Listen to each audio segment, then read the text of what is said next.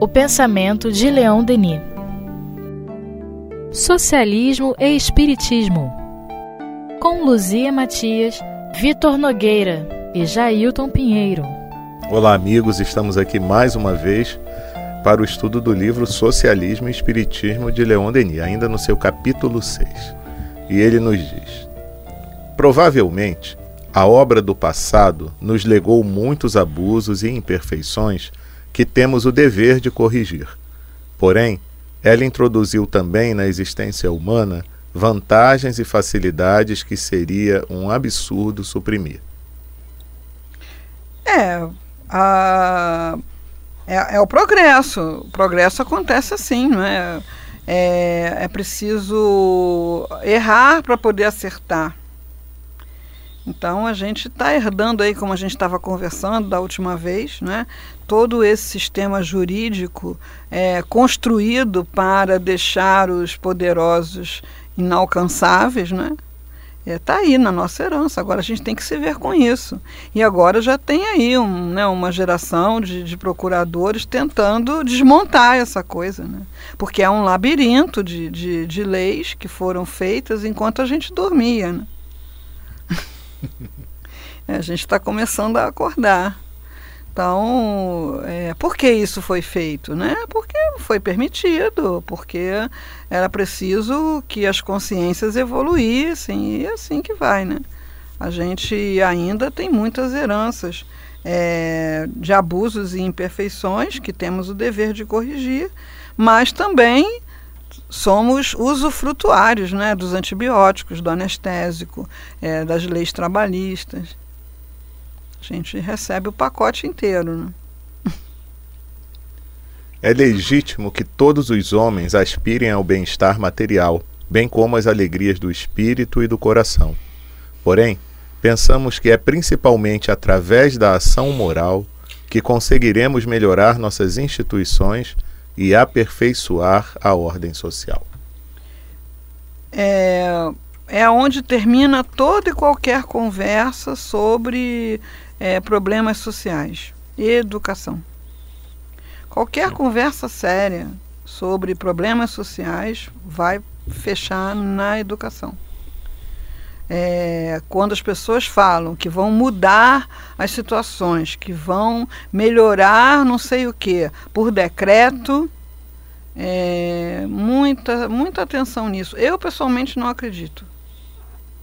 Que a pessoa vai lá e vai fazer uma lei ou vai implantar uma, uma situação que vai é, modificar um funcionamento adoecido de um grupo social. Eu só acredito em educação. Ah, mas educação é para longo prazo. Tem educação para longo, para médio e para curto prazo. É, falta, falta vontade, né? Como dizem os espíritos. Insignificantes esforços. Agora me ocorre o exemplo, né? não sei se ainda está assim, porque faz tempo que eu não uso, né? É a diferença da estação ferroviária para uma estação de metrô.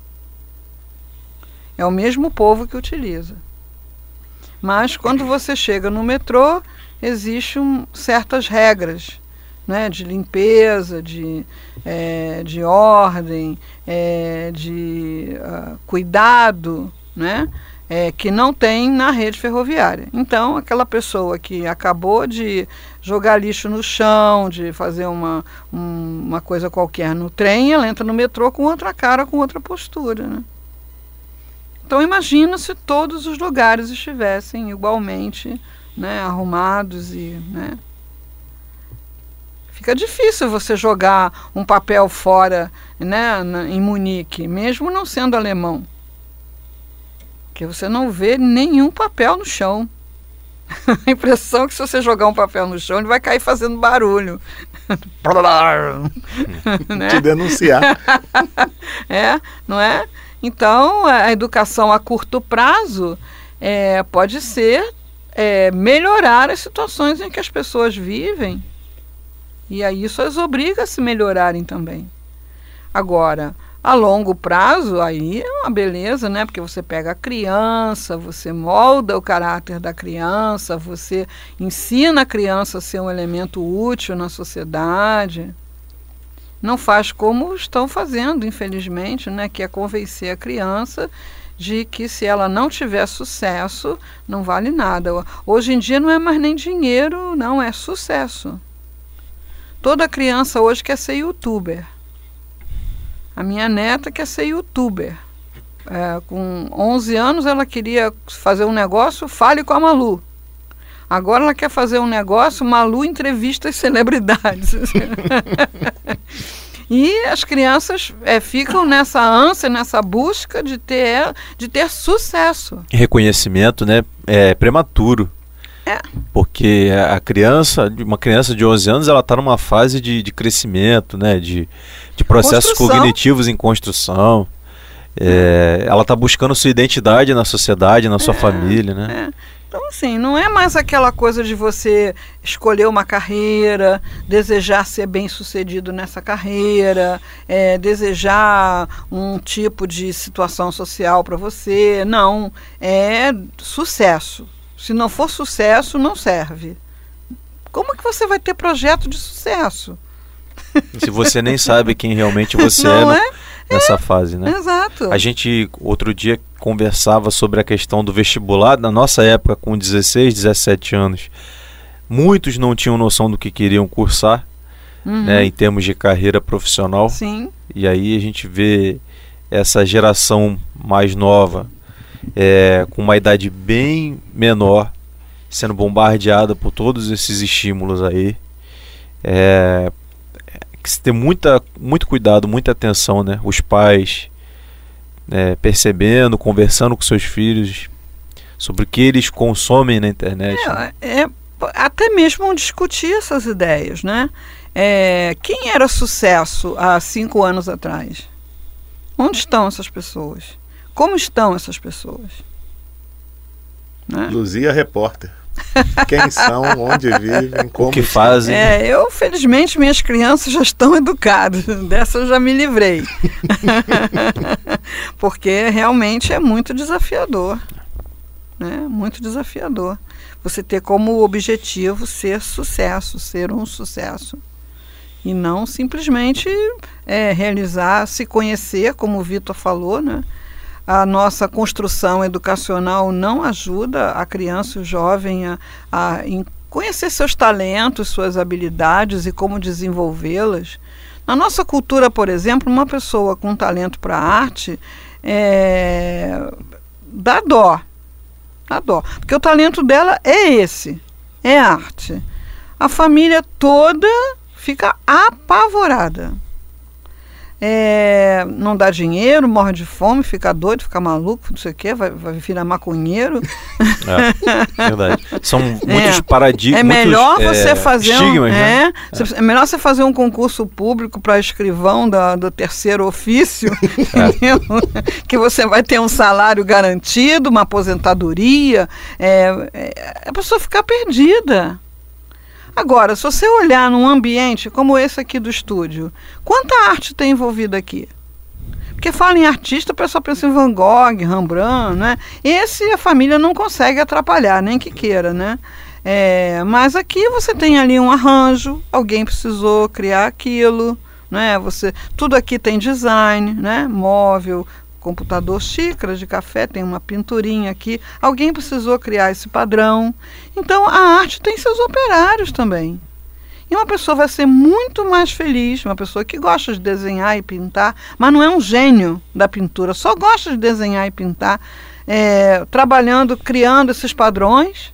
Vai ser muito mais feliz fazendo isso. Encontrando o né? seu avém, né? É, encontrando o seu avém.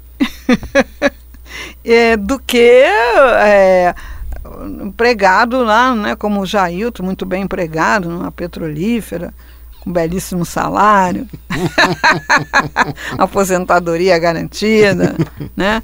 Eu tive um colega meu médico que trabalhou do, ao meu lado a vida inteira de funcionário público, né? Nós começamos naquele lugar e acabamos naquele lugar. Ele passou esses 25 anos reclamando. Nossa do trabalho das pessoas, das direções, do dia a dia, da vida. Nunca, nunca fez nada para sair dali. E era um chargista. Ele fazia charges para diversão, né? Fazia lá um charge do diretor, das pessoas, fazia uma exposição, a gente morria de rir das charges dele. Às vezes ele estava atendendo, é, incorporava lá um personagem, começava a falar como um padre alemão, né? Coitada das mulheres entravam, estava aquele médico com sotaque alemão e a gente ria muito com ele. Cara, vai fazer uma coisa nessa área de humorismo, vai fazer um curso de animação, de desenho. Não, não pode, não dá dinheiro, vou morrer de fome. Aquele discurso que ouviu e internalizou. Então, em outras culturas, né, mais bem equipadas, é, tudo é oferecido para a criança. A arte plástica, o teatro, a política, a história, tudo é oferecido. Aí fica mais fácil para o espírito dizer: ah, é, isso aqui é meu caminho, é por aqui que eu vou. Agora, a gente é massificado né, por um cursinho, né? Você tem que estudar física, química, gosta ou não gosta, porque senão não passa no vestibular. É complicado. Quer dizer, tudo passa por educação. Essa humanidade melhor do futuro vai depender da educação de sempre, né? Para dissipar os maus entendidos que dividem nossas várias classes, o que primeiramente necessitaríamos seria viver a vida do povo, ter contato com ele e lhe projetar o brilho do que há de melhor em nós. Em poucas palavras, dividir intimamente suas penas, suas misérias, esforçar-se para despertar nele gostos mais nobres, aspirações maiores e uma necessidade mais intensa de cultura intelectual. Insistimos demasiado sobre as falhas do operário e não suficientemente sobre suas grandes qualidades do coração. Mesmo os mais hostis são acessíveis aos bons procedimentos e às sãs razões. A gente está vendo isso hoje, né? Centros culturais, de, de comunidades até bem violentas, tem né, pessoas indo lá para ensinar dança, teatro, né? É, eu estava vindo para casa um dia que teve um tiroteio na favela da Maré e o, eu fiquei muito sensibilizada com isso. E o, o, tinha um professor dando aula de violino no centro cultural de lá, né? E ele foi entrevistado e ele falando muito sobre a preocupação com a segurança das crianças, a preocupação com essa situação e tal. Em momento nenhum ele falou assim: Eu não vou mais lá. Era isso que o repórter queria que ele dissesse. Fazia perguntas nessa direção. E você não tem medo? E você vai continuar? Ele nem se dava ao trabalho de responder. Olha só, as autoridades precisam ver como é que é isso, entendeu? É, é, nós precisamos, na hora, lá no momento, eu e os outros professores, quer dizer, não é só ele, tem mais gente lá ensinando música, teatro, dança, é, é, esportes, né? É, para as crianças. Nós, nós ali precisamos nos organizar para as crianças, para acalmar as crianças, para elas deitarem no chão e tal. A gente precisa de apoio nesse sentido. E o cara querendo fazer ele dizer que não ia mais. Né? Você me lembrou o caso que também saiu na mídia há um tempo atrás de um professor de uma escola pública também e a escola passando por um tiroteio nas imediações e ele levou as crianças para o corredor da escola, que era a parte mais protegida, e ele pegou o violão e ele falou assim: "Vamos cantar, vamos cantar e para que pudesse de alguma maneira acalmar as crianças uhum. enquanto a situação uhum. né, cessava, né?" É. Isso aí. Então, assim, é, é isso que Leon Denis aponta né, como caminho. Aqui eu já, já soube de vários caminhos desses, né? Fico muito encantada, admiro, assim, é, espero, né, numa outra oportunidade poder somar. Nessa vida não deu, né? Não consegui me desenvolver a esse ponto, mas é o encantamento que eu tenho por essas ideias, né? Tem um projeto de um coreógrafo é, de São Paulo, que é o Dançando para Não Dançar, que tem outras, outras coletividades também. Tem um projeto é, que até onde eu pude acompanhar, que foi até onde produziram o filme. Eu não sei o que se passou depois, depois teve alguns problemas, que foi o Afro Reg, mas até onde eu consegui ver, que foi o, o, o filme que foi produzido, eu fiquei encantada porque é um projeto belíssimo, né, que surgiu de um massacre, de uma chacina. É, no momento em que as pessoas estavam com aqueles cadáveres pelas casas, pelas ruas, alguém ter ideia de sair pela rua batendo panela, né? E a partir daí criar um projeto de, a princípio de percussão, né? É, uma artista plástica também que foi assaltada lá por uns pivetes chamados pivetes, né? É, meninos em situação de rua e ela resolveu a partir disso ir ensinar artes plásticas para os meninos, né? Então é esse o caminho que Leon Denis é, propõe. Né? E, e é possível. Pessoas, e é curioso, Luzia, porque essas pessoas elas não estão preocupadas em mudar o mundo. Não. Elas estão preocupadas em atuar naquilo que a mão delas alcança. É um grande exemplo. Sabe? E quanto no pessimismo lá que a gente estava conversando no outro programa, a gente se depara com as coisas e fala assim: ah, isso não tem jeito. Uhum. Ah, isso foi sempre assim. É. Isso vai piorar. Essas pessoas, ao contrário, elas chegam e falam assim: Ah, eu sei tocar violino. Então vou sair da minha casa e vou arrumar cinco jovens Gente, aí é para ensinar. Isso, né? É Sabe? demais isso. É. Violino é difícil pra caramba. Caro. Sim, sim. Sabe? E quantas dificuldades essa pessoa enfrentou para poder ensinar, talvez, para cinco pessoas, para cinco crianças. É. Entendeu? Aquele maestro, né? Aquele Luiz Martins. O né? João Carlos Martins. João Carlos Martins, gente, cara, que o homem passou de vicissitude, né? O cara me arruma um acidente com a mão jogando bola, o homem, o homem arruma um, ser, conseguiu ser assaltado na Croácia ou na Bósnia, sei lá onde, tomou um tiro na mão, né? E aí depois ele começou, conseguiu aprender a tocar piano com aquela mão toda torta. Aí o neurologista falou assim: olha, você tem que parar, porque isso vai piorar, não tem jeito, né? E aí ele conta, eu vi ele contando que ele teve um sonho com Eleazar de Carvalho, né? Um maestro nosso aqui, famoso, né? Desencarnado, que falou para ele: vem para cá que eu vou te ensinar a reger. e aí foi que ele acordou com a ideia da regência. E em vez de ser pianista, que ele não podia mais, ele foi ser maestro. Né? E criou também um trabalho de orquestra juvenil belíssimo também. Com, com quem? Com esse. Leon Denis fala dos operários, porque era a tal classe né, do, é, dos oprimidos da época. Né? Agora a gente é, tá, tem nessa classe toda uma coletividade muito mais ampla que os operários, né?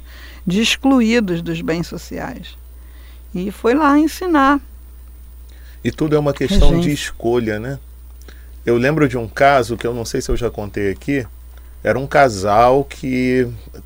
Essa história eu já ouvi há tanto tempo, lembrei agora, então eu, eu não vou lembrar mais de que país eles eram, mas eu acho que eram italianos. Vieram morar do Brasil, não me perguntem mais em qual cidade, porque eu não lembro mais e que quando eles se localizaram num determinado bairro, que era até considerado, considerado relativamente nobre, aos poucos eles viram a comunidade, a favela ir se expandindo.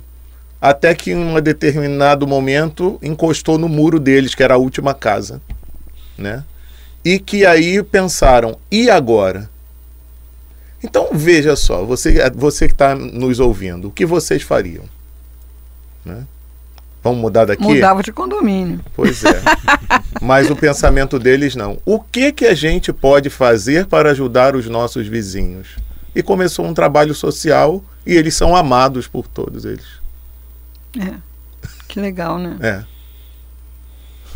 É, por aí mesmo, né? É, é para é pensar assim. É. Mas para o espírito chegar a pensar assim, ele precisa ser educado isso. para isso. Exato. Uhum. Exato. Então, qualquer conversa séria sobre mudança bate na educação, né? O teatro do oprimido também, né? É, enfim. É. E até quando você vê, poxa, mas ninguém nunca ensinou isso para eles. Ah, tolinho, você não sabe, em outro momento. Já foi é, educado em algum é. momento. Ou foi ensinado, é. às vezes, por gestos, né? Que na, no momento em que você estava sendo educado, você nem se deu conta de que estava sendo ah, educado. Ah, também, também. Mas eu, por exemplo, quando eu estava na casa da minha avó, é, aquelas casas de rua, né? Que muita gente bate, né? Para pedir. Né? A porta da rua ali, a pessoa bate para pedir. A minha avó podia estar tá fazendo o que fosse. A minha avó parava para dar alguma coisa para aquela pessoa. É, aí você criança, você fica olhando aquilo, né?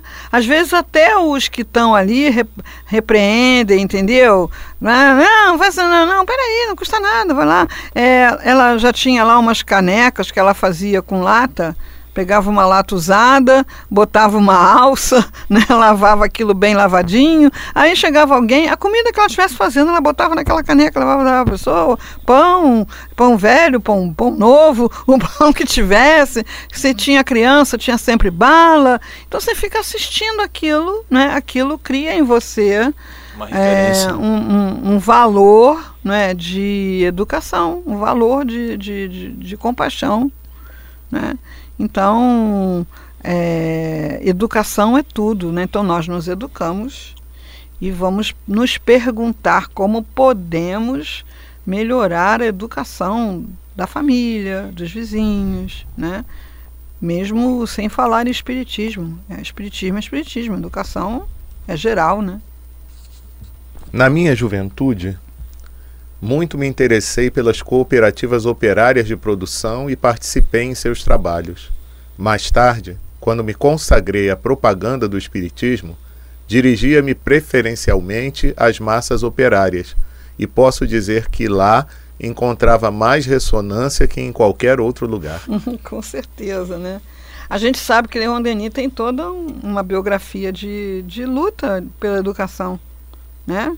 A Liga do Ensino, é, na própria maçonaria, né? foi treinando fazer aquelas palestras culturais que depois ele foi fazer na, na Liga do Ensino, né, com. Jean Massé é um nome muito festejado na França. Né? Tem liceu, tem praça.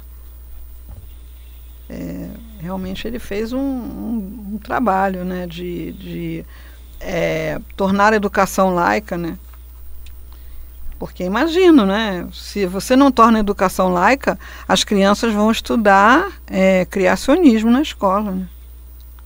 E é incrível que isso não esteja vivo até hoje. Terra plana. Terra plana, sustentada por elefantes.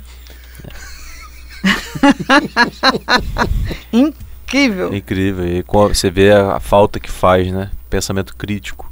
Sim. Né? Pensamento né? Pensar fora da caixa, né? Sim. Então, assim, quando o espírito, é, ele mesmo ainda nunca nas suas reencarnações anteriores questionou essas coisas, ele é facilmente doutrinado para essas aberrações. Né?